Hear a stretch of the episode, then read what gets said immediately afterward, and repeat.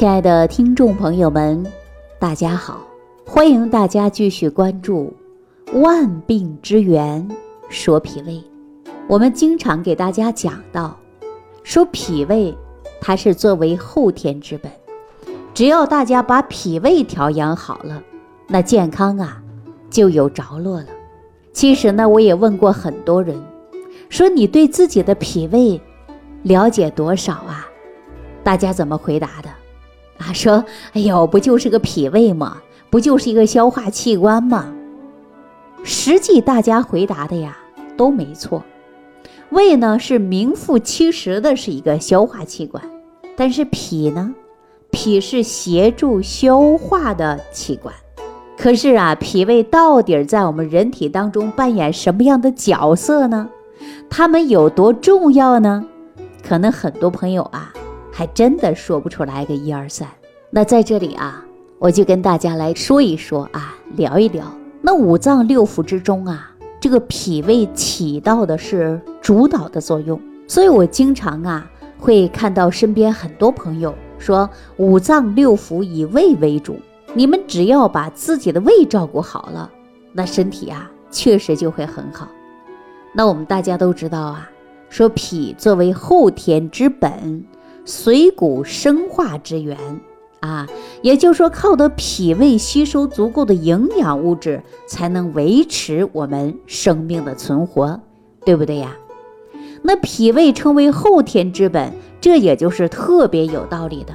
给大家说啊，人出生之后啊，有模有样的啊，身体素质呢，取决于父母，那就是上天给的，这个呢，由不得自己。比如说你想长个大眼睛、双眼皮儿啊，啊，你还是长什么样的呀？这都是取于父母啊，也就是先天的，父母给的，你是改变不了的。那身体上呢，如果说先天不足怎么办呢？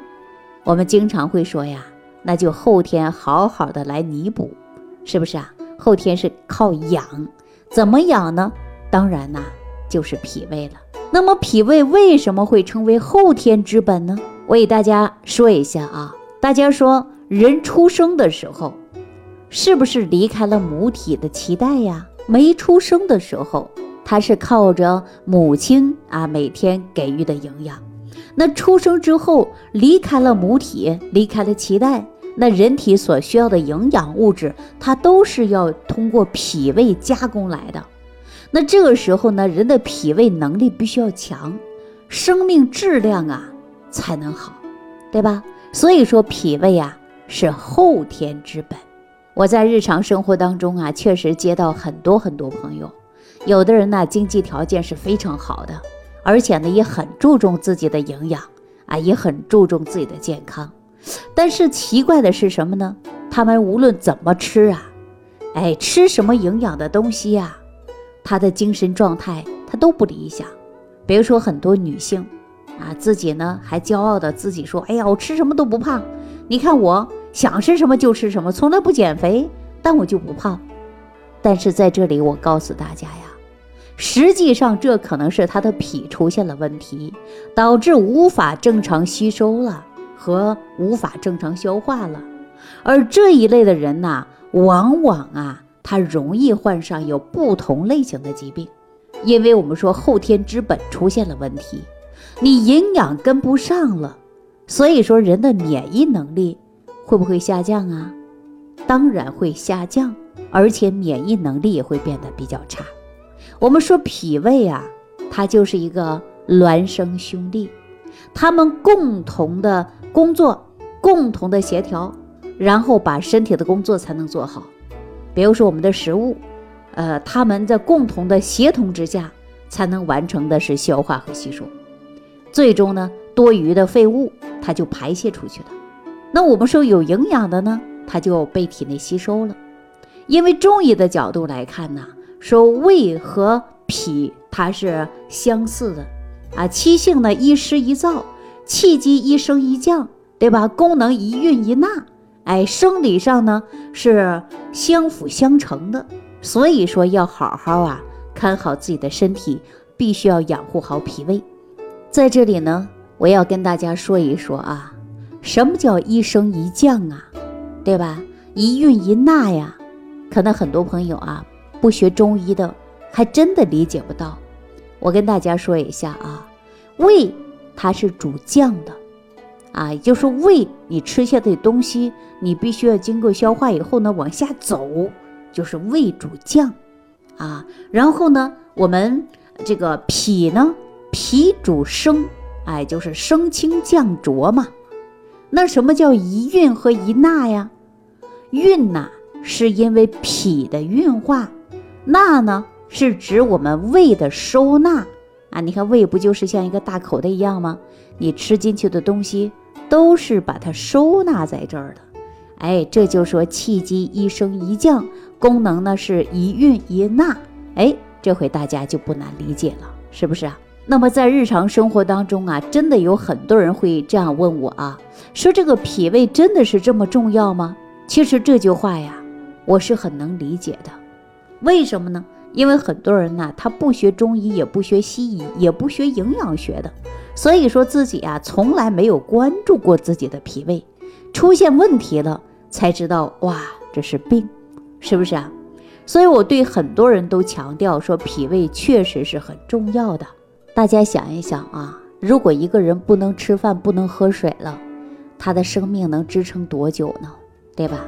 所以说，我们只要每一天正常健康的活着，都离不开有健康的脾胃。而且我们经常说呀，这个脾胃呀，它一点不能忽视，因为脾主运化水谷之精微，它是人体摄取营养物质的主要器官，是气血生化的源头。脏腑经络的枢纽，比如说人体的精气血呀、津液的化生啊，它离不开我们吃进去的食物。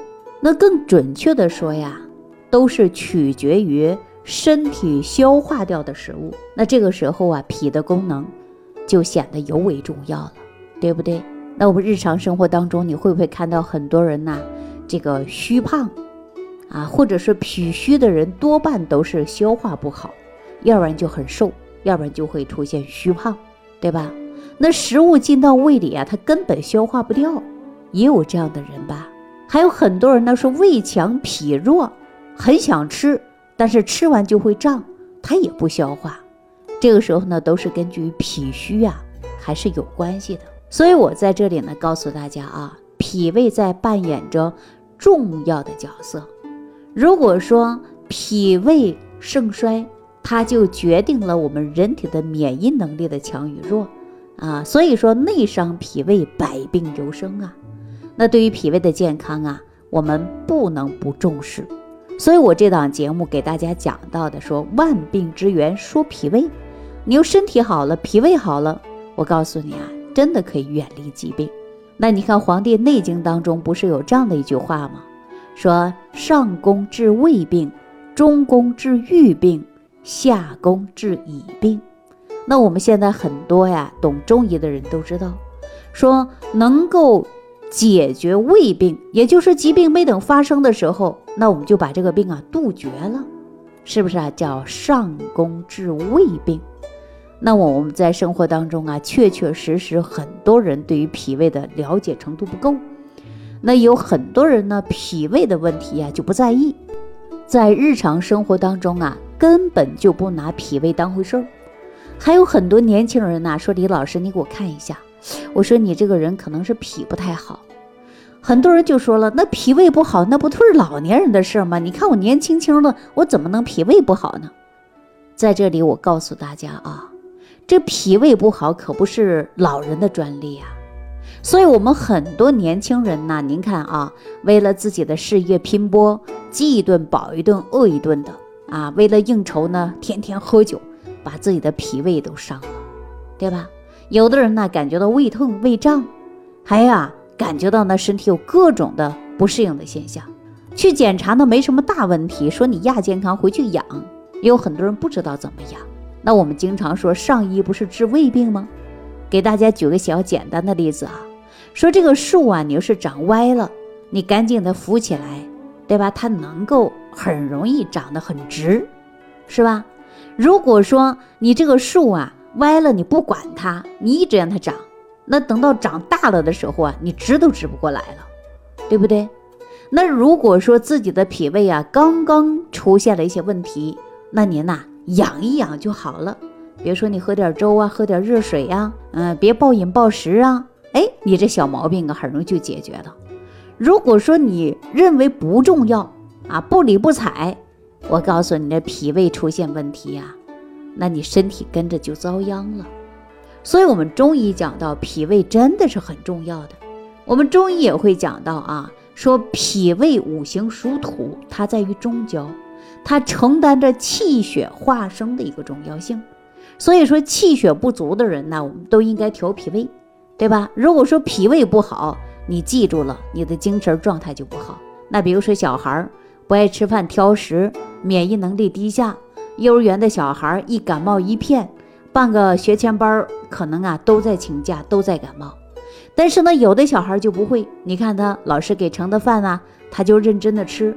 这样的孩子，我们经常说嘴壮，吃啥都香，而且不容易生病。那小孩嘴壮啊，能吃得下，吃完呢到点就饿了，到点就吃了，而且这种孩子还不积食。你记住了，这样的孩子啊，长得壮，长得快，不爱生病。如果说他脾虚啊，小孩不爱吃饭，挑食。啊，常常的给自己呢吃着吃就积食了，然后呢就是吃饱了受寒了，你记住了啊，也容易孩子感冒发烧。那我们再说很多女性吧，女性啊有的时候呢检查自己啊就月经不调，对不对啊？然后呢自己又怕冷，那明显的气血不足，经络不通嘛，还会腰酸背痛的。那这个情况下，我建议大家也要养脾，对吧？脾主运化，胃主收纳的呀。两者呢，它要有共同协作，才能把你的营养物质吸收好。所以，我们说脾胃重不重要？很重要。李东垣呢，在《脾胃论》当中啊，就说到这样的一句话嘛：“百病皆于脾胃衰而生。”由此可见，你说脾胃对我们人体一生当中啊，都是有着巨大的作用，是不是啊？所以，我们现在很多人呢，这个生活条件好了，吃的多，大吃大喝，也会伤到一脾胃。是不是啊？但是很多人呢不当回事儿，哎，根本就不当回事儿。说到这儿啊，我还真的遇到有这样的一位朋友，当初啊自己呢就是经常会出现胃痛，也根本就不理啊，就无所谓，不就是个胃疼吗？可是三年五年过后啊，发现这个脸特别黄，啊也没当回事儿，该吃吃，该喝喝，疼了就吃个止疼药，就这样过了。后来呢，他听到我们这档节目了，说脾胃的重要性，但是呢，他就感觉自己应该养一养了，啊，不能吃一些辛辣刺性的食物了。他也自己注重啊，但是呢，突然发现，经常跟他下棋的一个棋友啊，说胃痛住院了，然后诊断呢还是个胃癌。您看这我朋友啊，就着急害怕了，说：“哎呦，他也是老胃病这么多年了，难道这个胃病还能要命吗？”这不，他就来找我给调理了。我呢也让他去做个胃镜查一下。哎，查出之后啊，他也是一个萎缩性的胃炎，并且呢还伴有的就是幽门螺旋杆菌啊。他来到我的诊室的时候啊，我第一眼看到他呀，就是肤色特别黄，人没有精神，一看就是未老先衰的一个迹象。跟他一起来的就是他的老伴儿。他说：“李老师啊，你快给我这老头子看看吧！你看这个脸，如果给他盖上一张纸啊，我们都得哭得过去。”后来啊，我还听呢，什么叫盖上一张纸都得哭得过去啊？那个脸呐，说就像一个死人像一样啊，说着还怪吓人的啊。当时我就说了，我说这个脾胃呀，一定要记住，不要到严重的时候才想到调，啊，疼的时候啊才想到吃止疼药。那你日常生活当中为什么不养一养呢？哎，这我朋友坐在我面前呢，他不吭气啊，也不吱声。他的老伴儿在我旁边就说了：“老头很犟，说什么都不听，觉得自己是个大男人啊，无所谓。您看，这不就害怕了吗？说有个棋友诊断出来的是胃癌，这才去检查，这才去看的。您看呐，就这样的事情确实是不少。所以说，老朋友病重了。”才想到自己也是严重的胃病，您看这样的事情是不是影响了自己的情绪呢？后来呀，我就给他开了一些啊健脾胃的食疗方法，让他回家去养，啊回家去调，配合着医生开的药给他去吃，他去治疗，到现在大概有一个多月的时间了。上周四的时候，他又来找我给他开食谱了。那他好的怎么样呢？我下期节目当中来给大家详细揭晓。好了，欢迎大家继续关注《万病之源说脾胃》，我们下期节目当中再见。收听既有收获，感恩李老师的精彩讲解。您的参与、评论、互动和点赞，您的鼓励和评价是我们的动力源泉。想要联系李老师的朋友，请点击屏幕下方的小黄条，即可联系李老师食疗营养团队，获得李老师的帮助。听众朋友，本次节目到此结束，感谢您的收听。